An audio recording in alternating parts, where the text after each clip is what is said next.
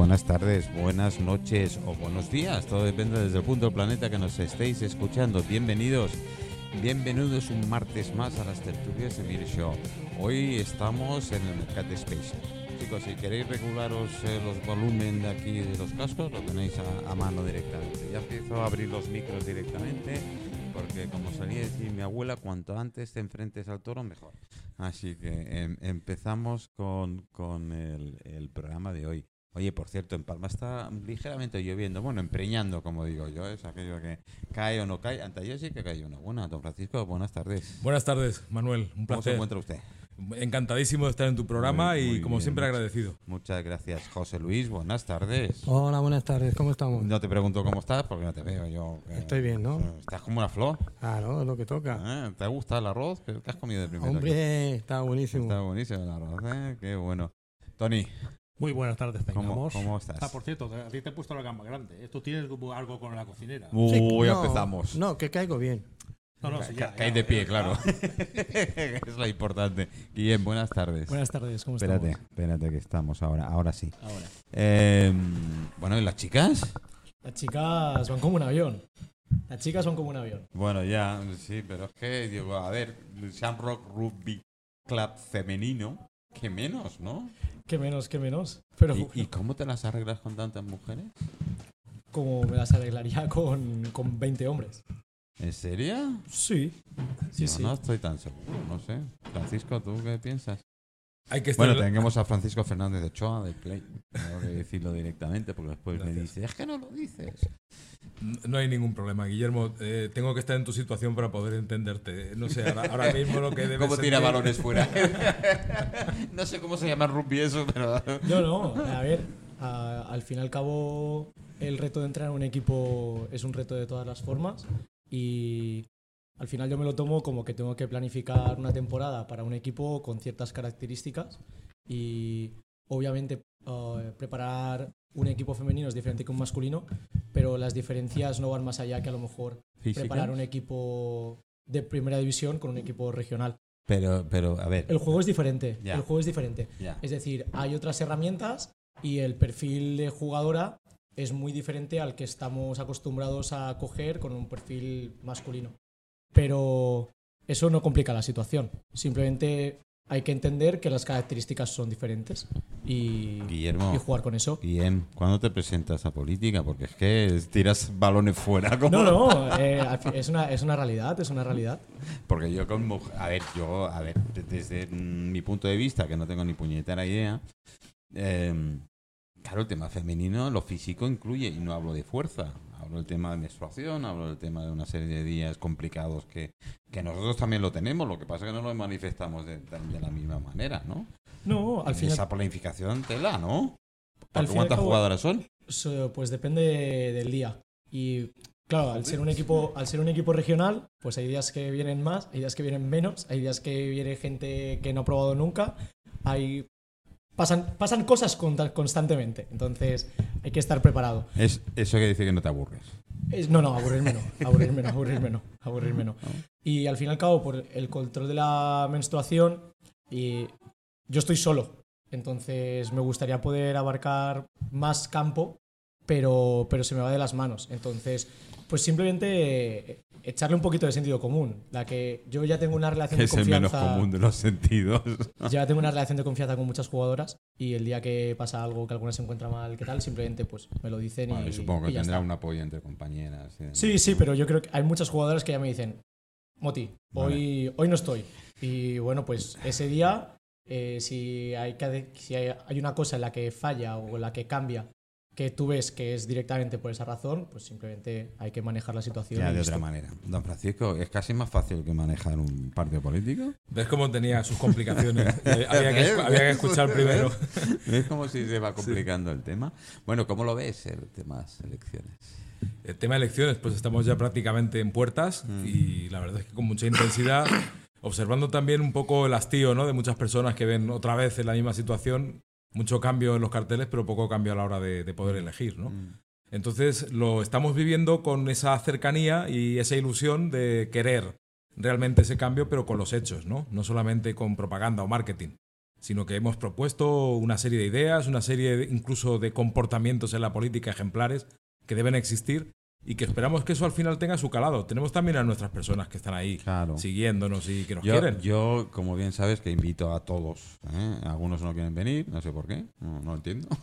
José Luis, ¿tú lo entiendes por qué no quieren venir? Sí. Vale. Pero me lleva la sorpresa, decepción nunca.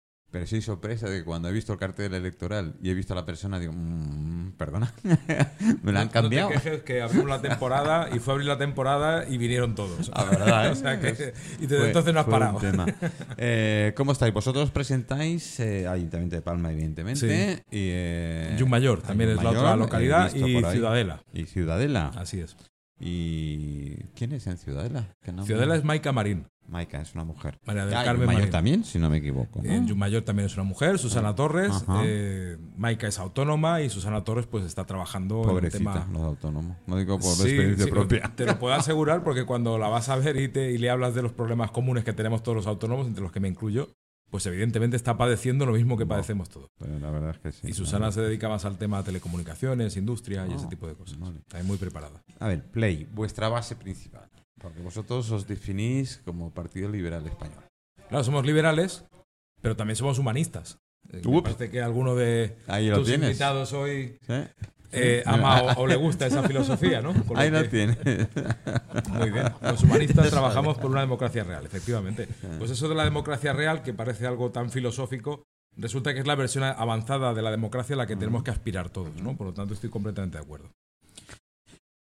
Yo, uno de los papeles que más me preocupa, y además lo digo muy voz alta, es la, la burocracia matará a la democracia. Hay demasiada burocracia, hay demasiadas eh, ventanillas abiertas, hay demasiados asesores de todo tipo. Llegas un momento, es que cuando te dicen de hacer cualquier gestión te da asco. No nos libramos, no nos libramos de Napoleón ni queriendo. Que O es sea, terrible. y ahora el, el tema de presentarte a una convocatoria electoral y todo eso, no te puedes imaginar la cantidad de requisitos, de papeles, documentación, que nosotros decimos, bueno, pero si la administración ya tiene toda esa información, si la administración ya tiene de todos nosotros prácticamente todo lo que hace falta, Tú imagínate para un partido político, pero cuando vas a abrir un negocio, claro, para- de, de- de de todos nosotros. 3.500 ventanillas que en- y al final acabas en la misma. Totalmente. Es decir, lo que es el control primero, de saber quién eres, eh, si puedes o no tener una prestación, de las cosas que son normales en tu vida, ya tienen esa información. Lo que hace falta luego es seguimiento. Para ver si es verdad que esa persona que en principio cumple una serie de requisitos, se la sigue y realmente aquello que se le ha dado porque era lo que necesitaba, lo está cumpliendo y se lo merece. Y a partir de ahí verás cómo hay un cambio mm, importantísimo, liberal en este sentido, porque como te puedes imaginar, la burocracia para nosotros es, es un lastre, es algo que no sirve para nada, precisamente porque creo que es la administración la que ya está cobrando sus impuestos y la que tiene que hacer pues ese trabajo de base, ¿no? Eh, nada, pasa, pasa, pasa. Aquí estamos abiertos. Eh, la, verdad es que eh, la gente me dice, a ver, liberal español y tal, solo se presentan en Palma, o Mayor y en bueno, Baleares, es lo que es reciente. Sí, nos presentamos al Parlamento Balear y al Consejo Insular de A nivel Mallorca. nacional tenéis Ah, contactos. También tenemos contactos en Granada, en Valencia, en Cataluña, en Galicia, en fin, que estamos muy expandidos. Bueno, señor alcalde, ¿qué haremos si llegamos al ayuntamiento? Bueno, lo primero es que, eh, como nunca hemos tenido nada profesional en la política ni conocemos cómo está el patio, lo primero de todo es que donde tengas posibilidad de gobernar, tienes que hacer auditorías.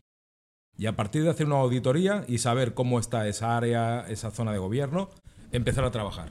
Siempre hemos dicho que hay que empezar el trabajo desde dentro. El primer día para nosotros es cuando estás ya con disposición de poder hacer. Por lo tanto, lo primero es no haber prometido durante la campaña, nos hemos eh, cuidado mucho de no decir vamos a hacer esto, lo otro, como si fueran promesas de estas que quedan muy bien pero que luego no son viables, sino que hemos hecho una serie de estudios, unas políticas públicas de, de necesidad, de hablar con las personas, de hablar con las asociaciones, saber exactamente dónde están los problemas que podremos luego eh, combatir. Y ese es nuestro propósito, continuar un trabajo. Piensa que nosotros ya nos presentamos con los deberes hechos. Sí, porque a mí lo que me da miedo de algunos partidos, o con gente que he hablado y tal, dice, bueno, vamos a entrar en el ayuntamiento, o en el consejo, o en el gobierno, me da igual. Y parece que van a arrasar. A ver, si hay, vais que, a arrasar... hay que arrasar con los problemas. Bueno, sí. Es que si arrasáis tenéis un problema. Exactamente. Tenéis un problema muy gordo, porque es que quitar todo lo que se ha hecho para poner algo nuevo, eso, eso es tiempo y dinero. Sí, sí, hay que hacer una inversión bastante importante a nivel Y capital las humano. auditorías, cuidado, ¿eh? No de estas de dos años, espero. No, no, las auditorías. Lo que pasa es que tenemos también experiencia en ese sentido. Es decir, donde realmente el concejal que entra no tiene ese cuidado, como un administrador de una empresa, de que le digan, bueno, el anterior sale, ha hecho muy bien su trabajo, entra usted y es bienvenido en esta nueva etapa. Pero te tienes que cerciorar de que De que estás eso está. exactamente en esa nueva etapa, ¿no? Y a partir de ahí, tu creatividad, tu idea de cómo tienes que enfocar las cosas, tu equipo humano también que tienes que generar y una serie de aspiraciones que son las del programa político. No te puedes ir tampoco a tus querencias. Todo eso sería además ilegal, ¿no? No, no pondréis asesor a un médico para el matadero, digo yo. Porque aquí cuando amigos asesores salen por todos los lados. Totalmente. Es una de las cuestiones que llevamos en nuestro programa que no estamos de acuerdo con la cantidad de asesores a dedo digitados, de- decimos nosotros, que existen en este momento, porque entendemos también que es un problema. A la hora, Vas a la profesión de ese asesor y no tiene nada que ver con lo que está. na- nada que ver. O sea, son asesores más bien políticos, no técnicos. El asesor técnico está muy bien, porque tienes que en un momento determinado resolver un problema con su ayuda. Pero claro, después tienen los asesores técnicos. Después- el, el asesor exacto. político tiene su asesor técnico. Así es. ¿Y estos cuántos sueldos son? Pues eh, a nivel nacional te puedo decir que el presidente del gobierno tiene, tiene, me parece, entre 600 y 800 asesores directos. Chicos, ¿qué coño hacéis? Uh, me he dicho coño. ¿Qué coño hacéis aquí? ¿Eh? Hombre, a mí es que no me quieren. A ver, No, no, porque no te has dejado querer. Tú que déjate no me querer, quiere. tú déjate querer. No me y- quieren porque empiezo a decir algo y encima me callan porque no quieren que se enteren de la Ay, gente. Tony, ay, Tony. No, Ah, hay, que por ser, hay que ser positivo, no negativo. ¿a que sí, Pero quería hacer una pregunta, Francisco. Dime, Tony, dime. Ah, ya sé que como alcalde que te presenta y todo eso, pues... mm, bueno, se presenta, se presenta. Pero hay un tema que siempre me tiene preocupado y ahí sí tienes una pequeña parte que hacer, no mucho, porque son muchas administraciones. ¿No es posible que una simple ventanilla de ayuntamiento te pueda arreglar todos los problemas, sea para montar una empresa, sea para cualquier asunto, sin tener que pasar por 20 administraciones? Claro que, claro que es posible. Es que es un tema que, Pero es que no, no que dices, sea- es que ¿cómo puede ser que tenga que pasarme por ahí? Que si una administración, la otra, la otra, la otra, y al final no sé dónde estoy ni lo que me falta. Salvo que me vaya a una gestoría que me lo arregle todo. Así es. Es decir, eh, no solamente es posible, sino que debe ser una obligación de la Administración. El asunto es que hasta ahora nos hemos acostumbrado mal. Exigimos a los ciudadanos, pero no exigimos nada al ámbito público, a la Administración, de lo que ella debe hacer y resolver. ¿no? En este sentido, tenemos una Administración que no es eficaz, no es funcional. Me decía antes Manuel, bueno, ¿y esto de los asesores cómo lo arreglamos? Pues muy sencillo, pon a gente preparada. Que las personas que se presentan como candidatos tengan una preparación suficiente, académica, científica, la que sea, incluso aunque no sea un título, pero que sí que tenga una experiencia en la vida para poder presentarse a un puesto determinado. Y a partir de ahí, cuando pones a las personas adecuadas, verás cómo los sueldos empiezan a cundir y empezamos a arreglar muchos problemas que ahora están delegados a esos asesores de dedo que al fin y al cabo lo único que, bu- que buscan son votos, ¿no? Ya, es que eh, ciertamente, es decir, eh, lo que dice Tony en parte es, razón y lo que te preguntaba yo al principio, a mí lo que me cabrea primero es el número de ventanillas que tienes que pasar. Hablo ventanillas, puertas o lo que queramos decirle. Después, que tienes a sus asesores correspondientes y se te queda cara de bobo cuando ves que un asesor te está diciendo cosas que dices, a ver, ¿qué me estás contando? Lo hemos Si yo vivido- soy el especialista y usted está ahí en la ventanilla y sentado y no vive la realidad. está fuera, en el mundo de Yupi. Eh, lo hemos vivido la pandemia, lo hemos tenido hasta hace poco. Es decir, no solamente nos encontramos con esa multitud de servicios que no están coordinados ni hablan entre sí, sino que encima se nos han cerrado de repente y no tenemos un acceso cómodo, hay que pedir cita previa, las colas eh, se han incrementado notable- notablemente y pensábamos que todo esto iba a ser más humanidad precisamente después de haber vivido una experiencia como esa y nos encontramos con que la realidad es que no puedes ni tener siquiera una cita al médico con menos de un mes. Entonces, ¿dónde, Eso ¿dónde es con estamos? su- eso es con suerte. Con mucha suerte, además. Con ¿eh? mucha suerte, ¿eh? Sí. Porque yo tengo conocidos compañeros míos y tal que solo para la operación de pulmón están esperando dos y tres años. Sí, sí, de rodilla y Eh, cuestiones que sí, son más sí. técnicas, sí. especialistas y... Eh, increíble. no te ponen la excusa que no hay donantes. Bueno, y después te encuentras que hay 8 o 10 donantes y se han tenido que rechazar porque se han caducado ese riñón. Madre mía. Pues así están las cosas, Manuel. Entonces, mm, no, no y, salvando siempre a nuestros profesionales, porque son excelentes personas, No, no, tanto los eh, médicos, yo- policías. Yo, yo sé, me pasa igual como los políticos, me meto mucho con vosotros, Mm. como, como institución, eh, como personas es diferente. Yo tengo verdaderos amigos de, de- de todas las índoles y no tengo ningún problema con ellos. Pero me gusta, me gusta meter con los políticos porque, joder, es que hay, hay veces que, en serio. Son parte del problema, los que tenemos ahora mismo. Sí, Así sí, es. es que hay, hay cosas que. Yo creo que en un equipo de rugby tenéis tantos problemas. Izar, buenas tardes. eh, Coge un micro, cógele. Di buenas tardes. Hola, buenas tardes, ¿cómo estamos? ya me lo había cortado y todo. con tanta fuerza que me van. Que me van. A ver ahora, prueba. Hola, ¿qué tal? Buenas tardes, ¿cómo estamos? A ver, controlando, muy bien. Oye, eh, bueno, una mujer es el único. No, dos. Que tengo a Mariana por ahí que se, cree que se va a salvar, pero no se salvará.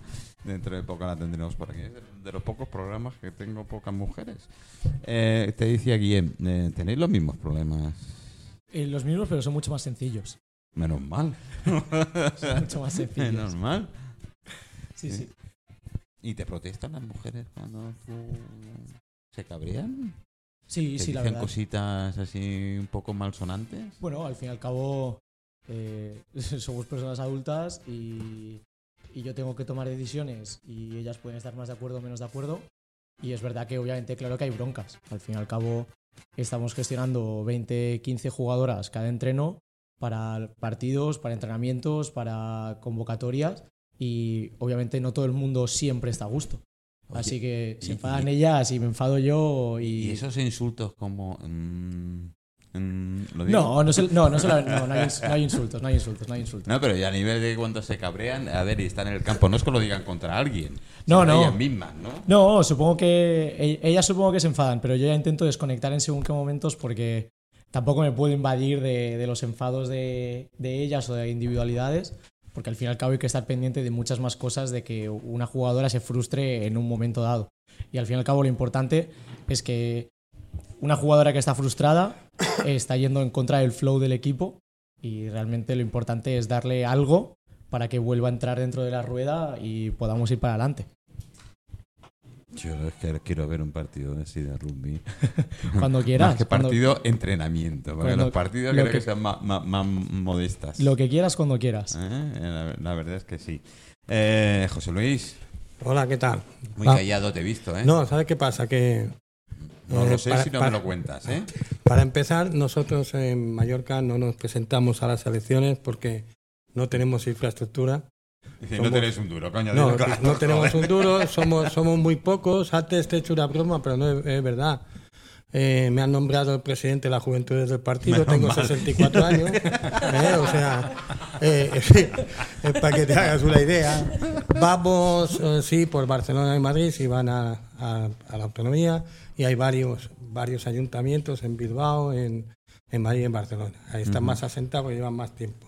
El partido, el Partido Humanista, existe hace más de 30 años, que empezó en Sudamérica, y ahí sí hay diputados y bastante buenos, además. Pues bueno, nosotros, eh, eh, tengo una ventaja yo hoy, que como no, no estoy en prometer campaña... lo que te dé la gana. No, no, no. Como no, como no estoy en campaña, no tengo que mentir. O sea Ah, que vale, vale. es una ventaja que tengo. Vale, vale. Y, y aparte de eso, lo que yo quiero decir, estoy de acuerdo en unas cuantas cosas que ha dicho él. ¿Mm? Eh, la burocracia es uno de los problemas que tenemos los partidos pequeños, porque te ponen trabas, porque ellos ya han hecho como un círculo cerrado, donde mejor no entre nadie, no vaya a ser que venga alguien que haya pensado antes lo que dice y la fastidiemos.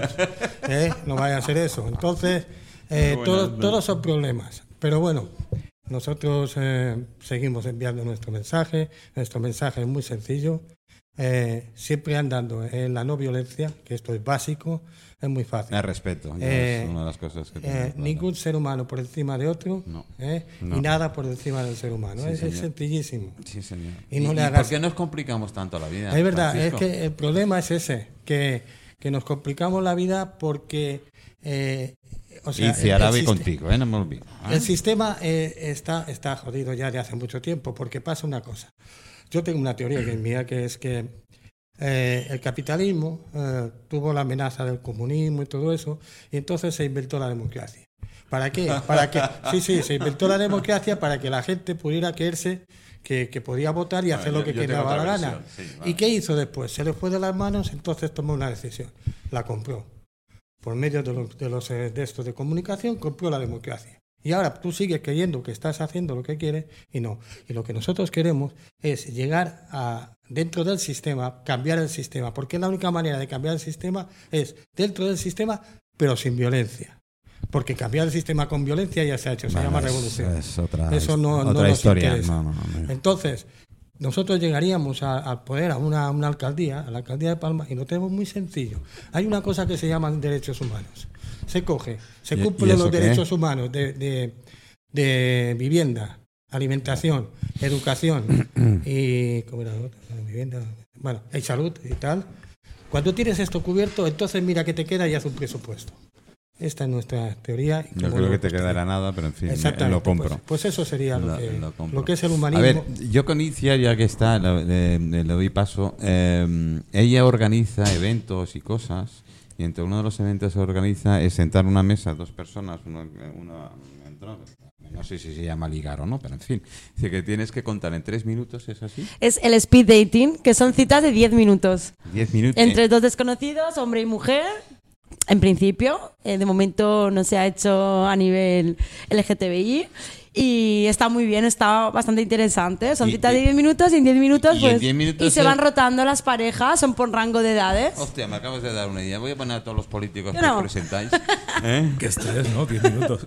Eh, Diez minutos. A ver No si sois capaces en 10 minutos de convencer al otro. Porque esto es otra de las cosas. Eh, No sé si es muy carácter mallorquín, y yo como mallorquín lo puedo decir.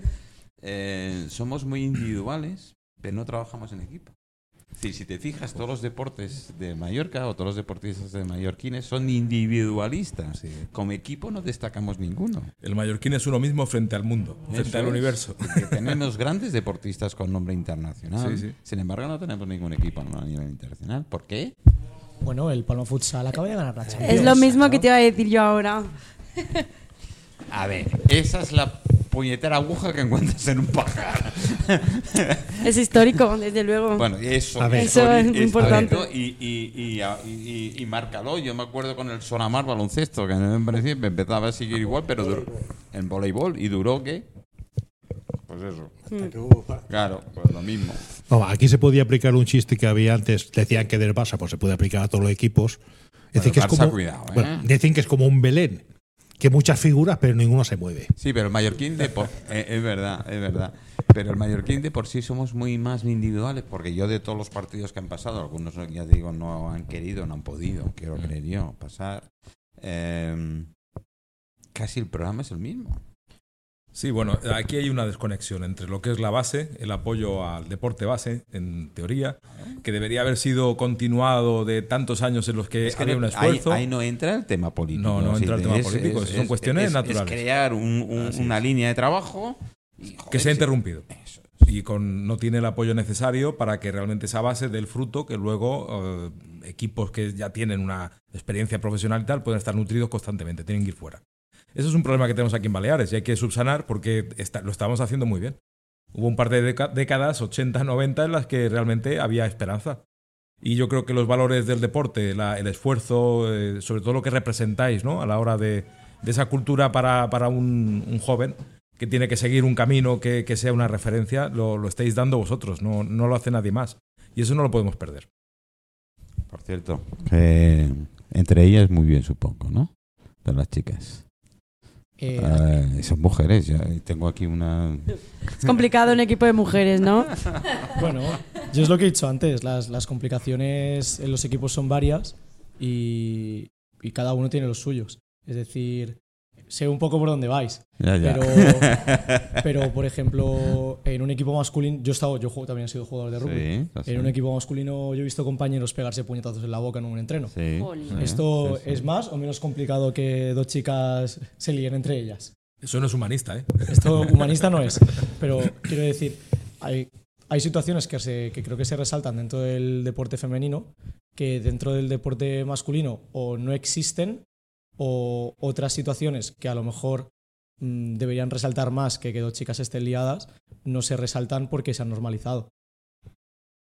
No, de todas formas, de todas formas, es decir, diferenciar realmente los hombres o los equipos de hombres o los equipos de mujeres, realmente los problemas son casi los mismos. Lo único que es la forma de expresión del problema, que la mujer tiene otra forma y el hombre otra. Pero los problemas yo creo que en el fondo... Problemas va a haber siempre. ah, No, pero que son los mismos. Es decir, Y, porque, y la gestión del problema es donde reside el cambio de la gestión del grupo. Porque la verdad, eh, los hombres nos peleamos, eh, hay, hay bueno, odios, no, envidias, eh, y igual que las mujeres. Es decir, que no ahí no veo yo la diferencia. En la forma de expresarse de las mujeres y de la de los hombres, aunque Eh, sea exactamente mujer- lo la- mismo. Las mujeres cuando empiezan a decir tacos tela, eh, agárrate, eh. A ver, yo he manejado ¿O no, equipos de hombres y de mujeres y mixtos. Sí. Y nunca he tenido problemas por esto. Ahora, los problemas son los mismos. Es decir, los mismos. eh, es decir, hay en las mujeres que lo hay en los hombres. Lo que pasa es que los hombres eh, se gestionan de otra forma y parece que no los hay, pero los hay, y muchos. Eh, eh, Francisco, y a nivel político, ¿el equipo? ¿Esa diferencia entre femenino y masculino? Pues mira, es una de las cosas que también llevamos muy bien. No, no tenemos ningún tipo de problema a la hora de que las féminas se acerquen al partido, participan abiertamente, tienen primeros cargos, responsabilidades internas cada vez en increciendo, ¿no? Ah, Hay puestos de secretaría, por ejemplo, que se están ocupando perfectamente por mujeres y lo estamos haciendo de una forma natural. Mm, No sé si es que influye eso de ser liberales a la hora de que no tienen eh, ninguna cortapisa ni, ni se plantean siquiera si, si son hombres o mujeres. Sí, pero, eh, yo no- Participan abiertamente. Yo he notado que es un cambio en todos los partidos políticos desde hace 15 o 16 años, o no sé, o 18 más o menos, que todos los cabezas de cartel vas viendo que van cambiando a mujeres y ahora casi, antes eran casi todo hombres. Exactamente, sí. Pero bueno, no- nosotros no lo hacemos por una imagen, sino porque hay una participación natural de, de personas femeninas en nuestros equipos y además que lo llevamos muy a gala. El cumplir listas cremallera y este tipo de cosas que vienen impuestas para nosotros no es ningún problema porque lo venimos haciendo desde siempre. Vale, que no es está elegido, decir, mm, eh, digamos, moda. En cuanto a lo de los, los equipos con mujeres y tal, tú tienes que preguntárselo esto al seleccionador nacional de fútbol femenino. Que te contesten. Porque Pues se le, se al le- programa se le fue todo el equipo de golpe. Algo haría. ¿eh? Solo Yo digo creo que fue una especie de chantaje. No, es que es ver- entre- es verdad, y todas. después la Yo selección es que el deporte tengo que. jugó Bueno, muy el bien, fútbol sea- sobre todo no lo sigo. Hay otros deportes que sí. El, el fútbol me parece uno de los mayores tomaduras de pelo que existe en este, en este mundo. Eh, yo me acuerdo con mi amigo Paquito, que ya ha fallecido, que todo el mundo lo conoce, ¿no? Eh, nos decían, es que Franco os mete fútbol eh, para que os calléis, no penséis en otras cosas. Era eso. ¿no? Todo el Sí, bueno, sigue siendo exactamente igual. O sea, que Ya, no- es- hay- que hay cosas que no es que Paquito, ahora es eso, otros. ahora son otros que también mediatizan eso. Eso es. No, pero Panicico eh, convertido en una forma bestial. Es decir, que, joder, yo ve- veo, mm, no nos manifestamos por un derecho, por un derecho de trabajador, por un derecho humano. No somos capaces de manifestarnos y gana el Mallorqueta al cuarto división y sube a la primera y, y está toda la calle llena. Así es. Nunca lo he entendido, pero en fin. Bueno, pero No coges un, árbi- un árbitro que ha pitado un penalti que no es, que no entiendo de fútbol, pero bueno, más o menos, y ya se levanta todo Dios eh, porque aquel que esto lo es, que no es, aunque lo sea. Pero, Bueno, es decir, son cosas por que... algo de, de- de fútbol se moverá media España o más. Por política. No, ¿Tú no, no, no, no, no, no, no, Tony, además te corrijo ahí, no es por política, es por un derecho. No, un derecho, bueno, ahora mismo ya. nos bajan, bueno, lo que ha pasado con los sueldos, que todo el mundo se cree que han subido los sueldos. Mentira. hombre, han subido los sueldos, pero han subido los costes mucho más. Por no. Entonces, te ha con lo cual más está- jodido eh, que antes. Con lo cual estás más jodido que antes. Yo, yo no he visto ninguna, ni, ni siquiera un intento de manifestación. Hay que equipararse a Europa a nivel salarial. Francia. Y a Francia, Francia, y Francia, ¿qué ha los hecho? franceses es un ejemplo. También te digo una cosa, el español no sale a la calle, pero el día que sale mm, se le teme. ¿eh? El español tiene hambre callada, aguanta, soporta mucho. Pues yo soy ligeramente mayor que vosotros y hace muchos años que no Hace veo tiempo, una ¿verdad? manifestación como Dios manda. ¿eh? Sí, yo he corrido delante de los grises y dado hostias hasta el canén, tía. Bueno, eso era antes, ahora ya no se mueve nadie para eso. Perdona, pero lo que estoy diciendo, si, si el problema es que nos están pisoteando los derechos y no nos movemos. y no pasa nada. Y aquí en Baleares todavía se nota más. Esa actitud pasiva de no querer preocuparte por circunstancias que deberías estar eh, preocupado por lo menos y decir, vale, de ahí no, de ahí no pasa. Pues no, aquí sí. Sí pasa y la gente no reacciona. Bueno, la humanidad Mira. hoy en día necesita una- un cabeza pensante que piense por ellos. Porque eso de pensar cansa mucho. Yo, Hace, hace dos meses eh, los humanistas convocamos una, una concentración en la Plaza España Sí, me acuerdo. contra, contra la guerra y tal, pero no la guerra de, de Ucrania, sino en general, toda la guerra. ¿Erais cuatro? Eh, no, eh, eso fue la primera. La segunda, la segunda fuimos ocho. Ah, pues, joder. Sí, sí, no, en serio. Es segunda convocatoria. ¿En- en serio? ¿Y subí el, el, el 100%? Y, y ¿sabes qué me dijo uno de los policías que estaban ahí? Porque yo había pedido la solicitud y todo eso. Y me dijo, si hubierais hecho una manifestación que se pudieran meter con nosotros, estaría lleno. Y lo, y lo, lo triste es que tenía razón, porque es que da la casualidad que la paz no vende. No. Está claro que la paz no Bueno, vende. eh, yo lo he puesto en más de un programa, eh, lo he dicho más de un programa. Antes había un periódico en Baleares que era de noticias buenas y tardó un año en desaparecer. Sí, nadie compraba el diario. No, no, ¿Cómo eh, se llamaba? no que se ya no me acuerdo. Eh, Sí, me acuerdo que salió uno de estos, pero es que ya no me acuerdo ni cómo se Sí, llamaba. sí, no, no, el periódico no vendía. Es que, a ver, eh, eh, de- tú fíjate, yo que soy muy así, en los, eh, cuan- de los pocos sitios que voy a bar más ahora, te vas fijando en cosas, ¿no? Y verás que la mitad de los, cuando abran el diario, se van directamente a sucesos. Sí, sí, porque Eh, gracias- el 90% de la gente va directamente buscando desde la portada que ya ves el anuncio del suceso Eso te vas directamente a es. centrales, ¿no? Te vas a centrales y vas mirando. Lo demás, casi es que Y luego le da la vuelta al periódico y ya está. ya está. Bueno, yo me he pasado mucho tiempo buscando. bueno, algunos se paran en el horóscopo, por si Ah, acaso. por ¿eh? si acaso. Pero sí, la verdad, porque por ahora mismo hace tiempo ya que no leo los periódicos, quitando algún. De igual, me lo encuentro aquí delante pues ya lo miro, ¿no? Pero hace tiempo desconecté la televisión, la radio, desconecté todo y vivo prácticamente al margen. Por lo cual, cuando tengo que hablar de algo concreto, digo, coño, a ver si me informo de algo porque no tengo ni idea. Pero me acuerdo de esto que dices tú, que dices, bueno, primero que todo, sucesos. Todo lo demás. Porque además sabéis que no me gusta ni, lo- ni la- ni la- ni el deporte. Pues ya Hay- me dirás hay tú, que decir, buscar- ya que- que vas a buscar en un periódico. Ah, Vamos a buscar el motivo, porque si nos autoculpamos o siempre pensamos en que la base, las personas tenemos la culpa, le faltamos al respeto, que es lo que ha dicho el representante del Partido Humanista con el que comparto precisamente José ese, Luis, ¿eh? ese déficit, José Luis, de, de lo que tú planteas, ¿no? O respetamos las bases, dejamos de insultar, empezamos con la no violencia en todas las actitudes democráticas, o no estamos dando ejemplo ni somos referencia. Entonces, algo habrá también que no se está haciendo bien por parte, a lo mejor de un equipo de rugby, que tiene también que conectar, que tiene que dar una imagen. Vosotros sabéis también que hay que ganarse a la grada. Por lo tanto, mm, falta empatía a la hora de saber también que esta mm, pa- pasantía que hay de toda la sociedad en general, pues quizás que no hay alguien que sepa gestionar o que les esté dando un incentivo para empezar a alegrar otra vez a la gente. Porque es que estamos con una pasividad terrible, porque no funciona casi nada. Y eso ha, ha generado un hastío, ha generado una decepción, que es, es muy complejo pasar de una época en la que tengamos pues cierta, cierta conformi- cierto eh, conformismo, un ciclo, que al final termina en decadencia, ¿no? Que Sí. eso es lo que tenemos Sí, ahora además mismo. es un ciclo natural, parece que... Son ciclos que Sí, sí, se sí, suceden sí, y, sí. y estamos en ese, en el de la decadencia. Y hay que volver a revitalizar. eh, quizás sea un hándicap mayor el que tendrás tú que enfocar a la hora no solamente de conseguir un resultado y mantenerte en la liga, sino de que transmitir eso ilusión para que te vengan a ver a, a los partidos. ¿no? Porque tengo que decirlo, el, el- el- el club femenino de Shamrock eh, lleva unos cuantos años.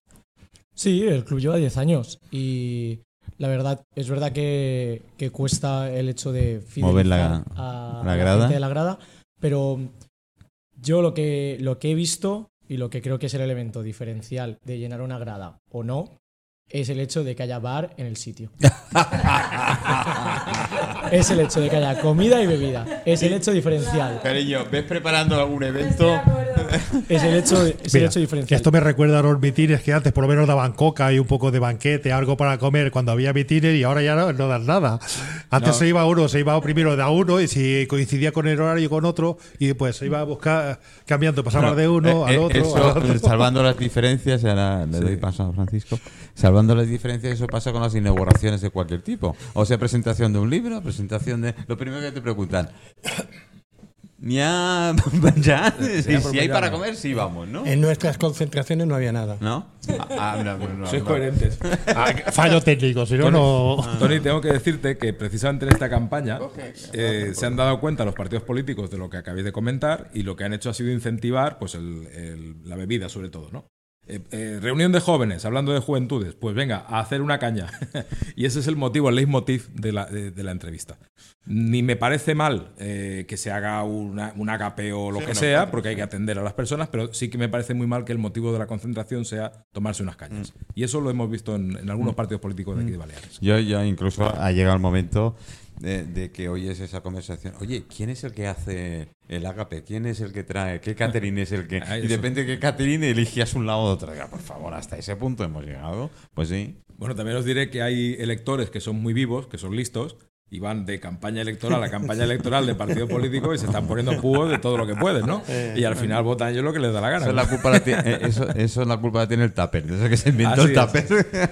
Van- O sea, que van- no te creas que sea tan eficaz. No es y tan Ciar, eficaz. ves preparando algo de esto porque, oye, en campaña electoral hay que montar algo, ¿eh? Claro, claro. Eh, ve- ve- ves, ves eh, pensando en algo porque así, así debe ser. Bueno, si- eh, si me dime. permite, Sí, hombre, claro, por Eh, Lo favor. que hablábamos y tal, ya sé que, o sea, nosotros no estamos, no vamos a participar en la campaña y tal. Pero sí os quiero decir un poco para que tengáis una idea de cómo funciona, eh, dónde está el Partido Humanista. Nosotros no, no queremos el poder, no lo queremos para nada. De hecho, no nos financiamos con nadie, ni siquiera pedimos, pedimos créditos. ¿Por qué? Porque no, porque no va en nuestra filosofía. Por eso no, no hemos hecho nada, porque no tenemos nada. Pero bueno, dejando esto claro, yo diré lo que yo haría si fuera alcalde de, de Palma. No lo primero que yo haría sería buscar al tío mejor con mucha experiencia de la AMT, ¿eh? por ejemplo, que con- y y decirle, ¿te quieres hacer cargo de, de los autobuses y todo esto? Sí. Y después, cuando ya tenga el cargo hecho, si me quiere decir a qué partido vota, me da igual, me da lo mismo. Eh, Porque no me interesa, me interesan las ma- personas. Sí, No, me- o- eh, José Luis, me has tocado. Yo tengo la gran suerte, tengo que decirlo así. y, eh, bueno, mi situación eh, no, me permite otra cosa que tengo una cantidad de choferes brutal, que es la MT. No todo el mundo puede decir, eh, sí, los multimillonarios pueden tener un chofer, pero yo tengo, no sé si son 140 o 150 choferes, ¿eh? como, como la gran mayoría. Eh, eh, algunos decir, algunos los que soportan, tela. era un Y ejemplo. otros los morros que ponen también tela, ¿eh? Es decir, que Que era un ejemplo, la no, no, MT. no, no, no. Pero tienes que ir cuando vas en autobús, yo, eso, o- yo se lo digo a todos los que han pasado por Voy aquí, cada día. A nivel político, se lo digo. Tenéis que subiros en un autobús. Pasar desapercibidos. Intentar pasar desapercibidos. Que no, no vayáis como campaña electoral. Mm. Ir y coger un autobús. Y escuchar, sobre todo las puntas. Y la cantidad de conversaciones que escuchas y ves de verdad lo que el pueblo piensa. Sí, sí, es, para. No, es para retirarte de la candidatura directamente Totalmente. y de la política. ¿eh? Porque además escuchas, dices, ¿para qué?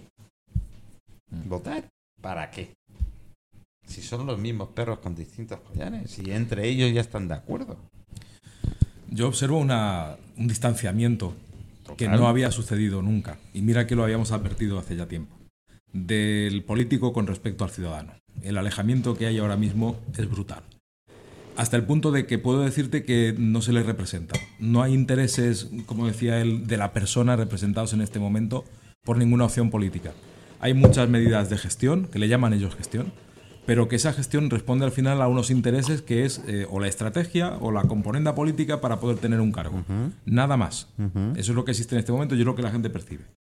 Por lo tanto, creo que precisamente para colmar esos déficits, es- esas fallas que hay tan importantes, tenemos que ser muy sensibles, muy humanos a la hora de proponer cosas que realmente llegue a la gente.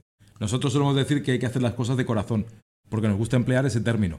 Pero claro, eh, tienes que responder con hechos ante muchas cosas que te das cuenta, oye, esta es mi ciudad, eh, está dejada de la seguridad, de la limpieza, de tantas cosas que ahora mismo eh, recuerdas hasta, con nostalgia.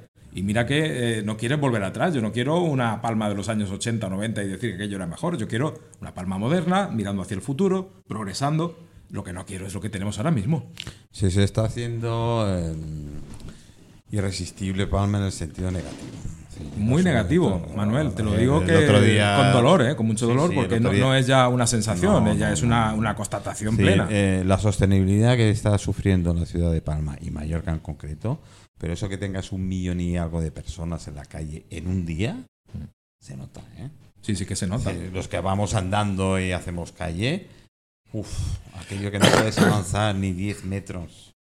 Andando, ya no te digo en coche, porque eso ya me olvido. Lo que decías antes del carácter mallorquín, el mallorquín es mucho del turista de paso, de vivir del cliente de paso, entonces no me esfuerzo, estoy acostumbrado a que el negocio funciona bien, está siempre abierto, pero claro, es que hemos convertido toda la ciudad en un tránsito.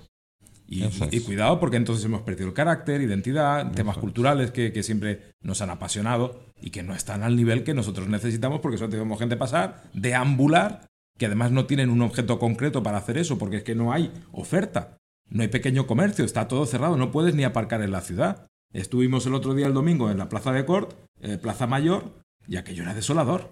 Desolador para los que somos mallorquines, que hemos nacido aquí en Palma, palmesanos de toda la vida, y que nos damos cuenta de que esta ciudad no es la que hemos tenido, ni, ni por asomo.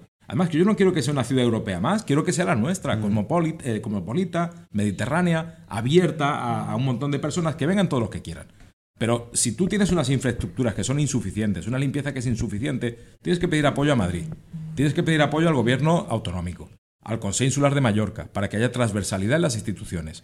Y entre todos vamos a gestionar bien esta masa de turistas que está viniendo, que es muy necesaria, que puede dar mucho empleo y que no estamos diciendo en absoluto que, Esa es otra. que no vengan. Después tenemos el efecto llamada, el Claro. efecto ma- llamada falso, porque empieza a venir gente de, de Centroamérica, de Sudamérica, de países del este, aña- llamados por el trabajo, porque aquí se vive, porque están llamados por familiares o por gente que tienen aquí, aquí se vive de puta madre, y cuando llegan aquí, Sumas otro factor más, que es el de la inmigración no controlada. Y si ya tenemos un problema con el turismo eh, que, es, que es volátil, que está en tránsito, pues imagínate añadirle también la inmigración sin control.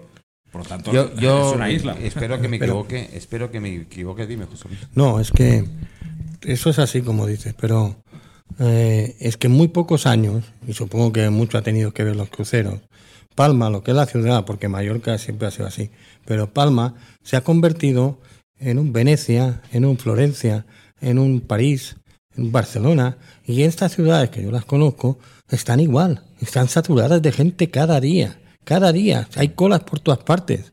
Tú sabes- ¿eh? Y eso es el precio que hay que pagar por ser únicos. Ahora, hay que hacer una cosa, controlarlo, como dice. Yo, yo, yo estoy más que convencido que, que Mallorca en general, Palma en particular, mo- morirá de éxito. Eso es morir Sí. de éxito, exactamente. Morirá de éxito, ¿eh? Ha pasado en la Costa del Sol, ¿eh? No nos olvidemos que la Costa del Sol estuvo una temporada que iba todo Cristo a la Costa del Con Sol. las cosas de comer no juguemos. Eso es. Y la Costa del Sol ha venido a un declive brutal. Pero brutal. Se han ido hasta los emigrantes, que ya es difícil. Yo, Y no tengo quiero- nada en contra de emigrantes. yo quiero ser sus más- padres han sido emigrantes, con lo cual sé lo que yo quiero ser más optimista y creo que yo creo también, que, yo también. que habrá un poco de lo que vemos en Mallorquí y se arreglará. ¿Qué es? Sentido común. ¿Estás seguro? A ver, vuelvo a repetirlo. Soin. Sí. Mira, hemos vaciado la ciudad del, del consumo propio, del residente autóctono que quería ir a la tienda y simplemente o te vas a una gran superficie comercial o no puedes ir otro día que no sea un sábado o un domingo. Es lo que tú has dicho, es decir, el pequeño comercio, el pequeño de barriada, el, comercio que yo conocía toda la vida, la zona de, de la zona sonrapiña, que conocías al panadero, al, al- al- al de las legumbres, al, al- eh, es que te vendían eso no existe. No existe en Y, este y es el clásico, el clásico tienda dedicada al turista, ni siquiera dedicada al español. Así y hay restaurantes que yo me he dedicado muchos años al tema de restauración y a hacer el programa Show de, solo de gastronomía que no entra en mi vida. Pero es que no quieren que entre. Imagínate. Está solo dedicado a extranjeros. Claro. Sí, sí, Pero- lo que- y te lo- estoy hablando de algún restaurante de nombre, ¿eh? Sí, eso lleva eh, lo último, eh, a adaptar las- los horarios de cena, por ejemplo, alemanes, y empiezas a cenar a las 6 de la tarde. Eh, adaptas todo a, las personas que te están visitando, que me parece muy bien, pero hasta cierto punto. Es decir, tú no puedes cambiar la dinámica mm, propia, la, autóctona, la de aquí, porque te vengan a visitar personas de fuera y te adaptas a ellos en lugar de que ellos lo hagan a ti. Yo creo que ellos vienen a España, vienen a Mallorca buscando eso, buscando España, buscando Mallorca.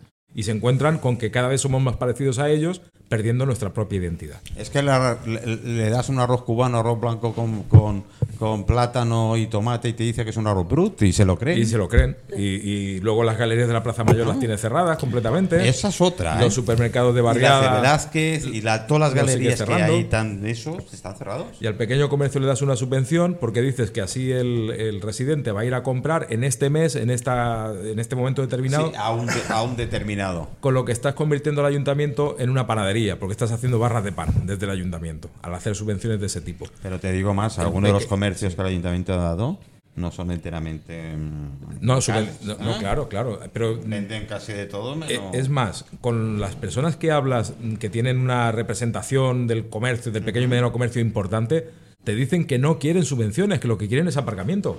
Que la gente pueda ir a comprar como siempre, que sí que reconocen que hay una competencia con Internet, que es importante, pero que el problema que tenemos ahora mismo en Palma es que no se puede aparcar.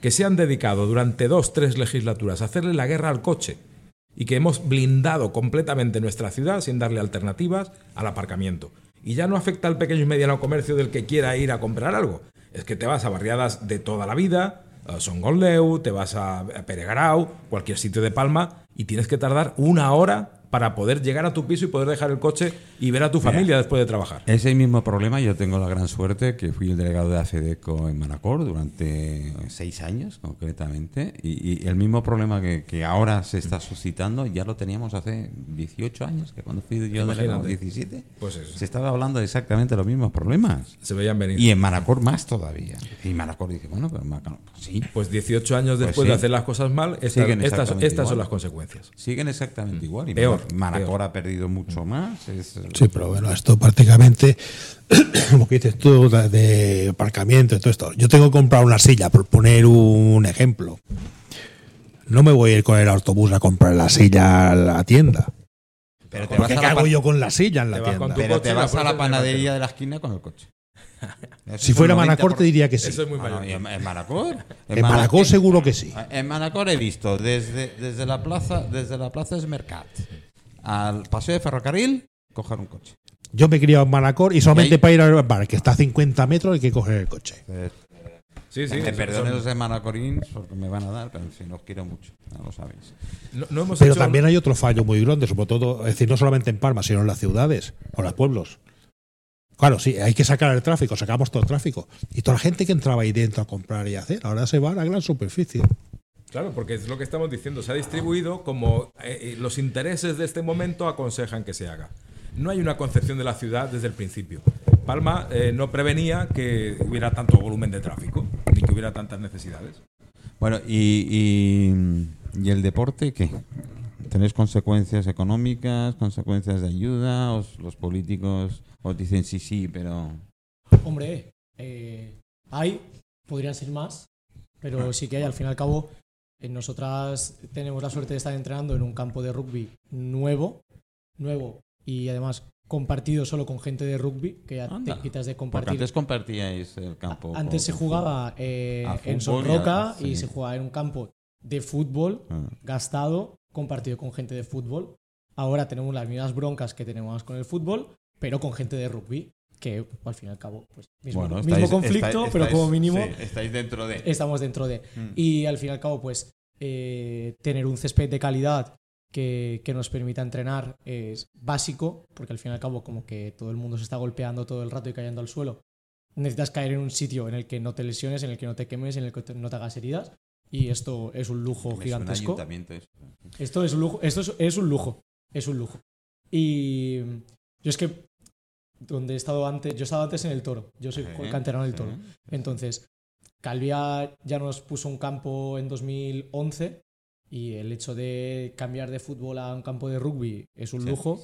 Después he estado jugando en la península y también he estado en un club donde tenía, había un campo de césped natural, pero hablamos de un campo de césped natural en el, con clima mediterráneo. O sea que en invierno muy bien, pero en verano es un campo seco. Entonces eh, el club también se pudo permitir renovar la instalación y la verdad que queda genial y tener una instalación así en Palma eh, es estupendo. ¿Y a nivel político cómo las detectas? ¿Hay ayudas? ¿Hay de, Hombre, la a gente nivel- os a vienen a ver? A, ni- a ni- a nivel político, de la foto. A nivel político, eh, tenemos las subvenciones del gobierno por el tema de los viajes, de que cuando se compite, Vale, esto sí. se compite fuera. ten- En nuestro caso es esencial Mm. porque, la Jugáis el 90%. porque jugamos, todas las competiciones importantes se juegan fuera. Y, mm, y luego eh, el hecho de tener un trofeo Citata Palma también nos Esta es ayuda otra, eh. también nos ayuda a tener cierto otra. punto de visibilidad y cierto punto de explotar un punto más de competición que a nosotras nos interesa desde plenamente. Ah. Y- pero yo te digo una cosa. Los viajes de los, de los equipos de la isla no debería pagarlos el gobierno balear, sino el gobierno central, porque nosotros somos España y para venir a recaudar eh, impuestos de- vienen de- solo si vienen cada sí, día, sí. ¿eh? pero para apoyarnos en eso no. Siguen olvidándose que somos una isla, una isla muy rentable para he dejado a Itzia por ahí eh, como mujer, todo lo que estás eh, escuchando. Si es, mm. ¿Tú qué opinas? Bueno, um, pienso que debería haber mucho más apoyo para el deporte, la verdad. Yo aquí donde me veis he sido jugadora profesional eh, de fútbol femenino, estuve un añito en el Porto. Y, y sí es muy importante que haya bar, estoy de acuerdo al 100%. es muy importante, pero sí que es verdad que, que debería haber un poquito más de, más de ayuda, más de apoyo, más de, um, de visión. Y, y nada, nada más que, que opinar, simplemente eso. Respecto a este tema que estamos hablando. Eh, lo del bar, eh, es, es- Es común, ¿eh? es común, ¿eh? Sí, Yo- pero perdona, llevar un bar dentro de un club también tiene sus complicaciones, ¿eh? Tiene sus compli- Ah, es, Ahora os pues, contaré una que lo he contado a medias, lo conté en un programa, pero tuve la suerte o la desgracia, todavía no lo sé, de estar en un sitio, en un lugar determinado, eh, que detrás mío había un reservado y yo, amigo del dueño, me dijo, no, siéntate ahí, ¿qué tal? Prácticamente al lado del reservado. Y había dos jugadores profesionales de fútbol, muy nombrados, muy conocidos en la isla, que estaban hablando de la cesión de los campos, de los bares en los campos de fútbol. Se lo tienes que dar a, a- a- Y había un partido que el Mallorca no se jugaba, pero casi. Creo que era el... ¿De dónde es el jugador del el entrenador del Mallorca? De Ávila, de México. No. Eh, el, anterior, hay uno que es técnico del Mallorca que, era, que había sido Asensio. eh, bueno, no sé, el, el Alavés o jugó poco el Mallorca con el Alavés, no sé qué. Bueno, ese partido se tenía que empatar sí o sí. En esa mesa se discutió. Este partido se tiene que empatar porque ninguno de los dos eh, puede perder. Y se pactó. Madre mía. El último minuto del partido, me acuerdo, fue por una falta que no fue falta y expulsión de un jugador del Mallorca. Y es cuando se empató el 1-1. Bueno, pues entonces es, ¿Vale? es lo que tú dices. Esto que lo hace- he escuchado y lo, por mis nietos y por lo Sí, que sí, sí. quieras, tal cual. Y se hablaba de los campos, de- los bares de los campos de fútbol. Y, y ser presidente, evidentemente. Las fichas de los jugadores, sobre todo infantil y, y- y los pequeños. Mitad para la federación, mitad para el presidente. ¿De cuánto hace ¿Perdona? esto? Tres semanas. Un ¿Qué mes. semanas? Un mes, no hace más. Jugó Mallorca. mm, ¿Tú tienes guardaespaldas? eh, ya me han, ya me han, ya me han, ya me han. Ya te lo digo directamente que ya me han. Porque esta conversación salió y además dos de los jugadores son muy famosos. Pero no solo los jugadores, que son los que menos me importan, entre comillas. Claro. Es quien había además eh, que tiene peso y es un empresario. Entonces, eh, claro, yo miré eh, a Joan, que es el dueño del. Bueno, está el Bompas, te lo digo, hasta el bar y dónde está. Lo miro, me mira, me dice, hostias, no sabía que. Ah, no te acordabas que tenían la reunión ahí. Pues eso pasó. Voy a poner un poquito de música.